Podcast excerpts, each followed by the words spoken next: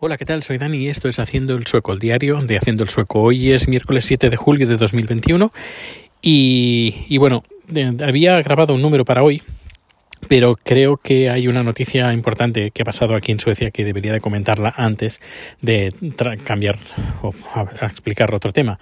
Antes de todo, de dar las gracias a los comentarios que he recibido, pues eh, felicitándome por el anterior podcast. Mm, eh, muchísimas gracias por los comentarios. Me alegra mucho pues que los que me escucháis, los y las que me escucháis, pues mm, más o menos pensamos lo mismo.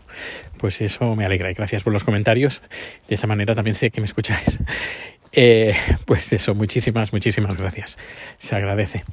Pues tenía, hoy, esta mañana había grabado pues un número sobre, sobre el feminismo y las TERS y eh, gente transexual y todo ese debate que pues que está teniendo últimamente de estos creo que ya últimas últimos meses eh, pero pero bueno como he dicho hay una noticia importante y es que hoy bueno, os explico un, poquito el, cómo ha ido el procedimiento de hoy. Hoy he ido a enviar unas cartas, pero eh, ya hacen horario de verano, correos, el correo, la oficina de correos, correos. Y me han dicho, no, eh, tienes que ir a la otra oficina. Y yo le digo, pero ¿puedo ir al CUP? CUP es un supermercado, porque normalmente bueno, aquí en Suecia, aparte de las oficinas em, oficiales de correos, puedes enviar correos, recibir correos, etcétera, etcétera, desde oficinas eh, que no son de correos están subcontratadas. por ejemplo, un supermercado que se llama Coop, pues lo tiene. Aquí, por ejemplo, en kioscos que se llaman Directen, muy famosos aquí en Suecia, pues también puedes, tienen una pequeña oficinita de PostNord, de la oficina de correos y donde en Gamblastán, porque he ido a la oficina, hoy he ido, que me lío, hoy he ido a la oficina, pues que tenemos una, el museo de, correos, que siempre me gusta ir ahí a correos, pues me han dicho pues que no, que vaya a otro, otro, otra oficina de correos porque hacían horario de verano. Y yo le he dicho, pues como he dicho, ir a Coop, a este supermercado que está en Gamblastán. Y además me pillaba muy lejos. Y me dice, seguramente estará cerrado. Yo, ¿eh? Cerrado, CUP, miércoles, a esta hora. Creo que deberían ser la una de la tarde, algo así. Y me dice, sí, sí, ¿no te has enterado? Yo, ¿qué? Sí, que han hackeado a CUP.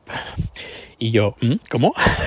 pues sí, eh, he estado luego investigando un poquito más qué es lo que ha pasado y ahora os lo, os lo paso a, contar.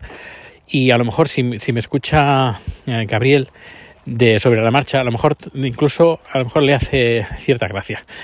Bueno, pues se ve que eh, varias tiendas, eh, supermercados, eh, trabajan con una compañía americana, que ahora no recuerdo el nombre, pero bueno, creo que no importa mucho el, nombre para explicar la historia, para entenderla.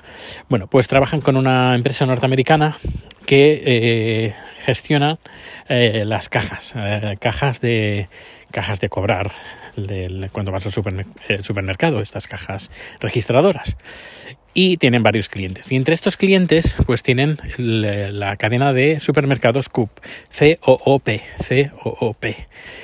Y parece ser que el, el día 4, creo, creo que el día fue el día 3 o el día 4, pues todos los cajeros de, esta, de este supermercado dejaron de funcionar al día sí y tuvieron que cancelar pues todo ese día durante el, por la tarde hasta el cierre. Cerraron pues todas las, las tiendas porque es que no, funcionaban las máquinas registradoras no funcionaban. Ninguna en toda Suecia de esta marca pero parece ser que no ha sido la única empresa.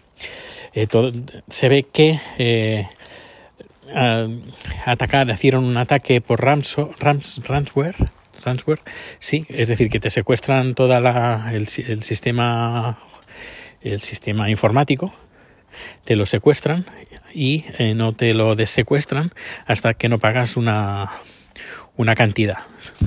Y eh, la cantidad creo que eran 70 millones de dólares en bitcoins. Y si no, pues en bueno, todos los clientes de esta empresa norteamericana que gestiona pues eh, varias eh, cajas registradoras de varias empresas a nivel mundial, pues, eh, pues eso. Y esto lo que motivó que luego, claro, al día siguiente, pues las tiendas no, no, pudieron abrir, porque claro, no, no podían cobrar, no podían cobrar a nadie. Y pues eso, esto fue estos últimos días y hoy parece ser que han, hoy han empezado a abrir algunas de las tiendas, hoy. Y dice Coop que mañana estarán todas abiertas. Se ve que durante estos uh, dos, bueno, tres, cuatro últimos días, lo que han tenido que hacer los ingenieros de, de Coop, de informáticos de Coop, es ir tienda por tienda de todas las tiendas que tienen eh, Coop personalmente eh, y un informático caja por caja pues eh, reinstalar o hacer una nueva instalación del software pues con sin, sin ese sin ese problema de ransomware y bueno pues eso que menudo menudo percal que ha tenido la empresa y esta norteamericana eh, sobre sobre este tema y parece ser que la empresa bueno todas las empresas han, han le han pedido explicaciones a esta empresa norteamericana y la empresa norteamericana ha pedido, ah, bueno, ha pedido ayuda a la FBI y parece ser que eso ha sido un ataque por parte de hackers mm, rusos. Y están pensando, están mirando si el Kremlin tiene algo que ver con esto o no.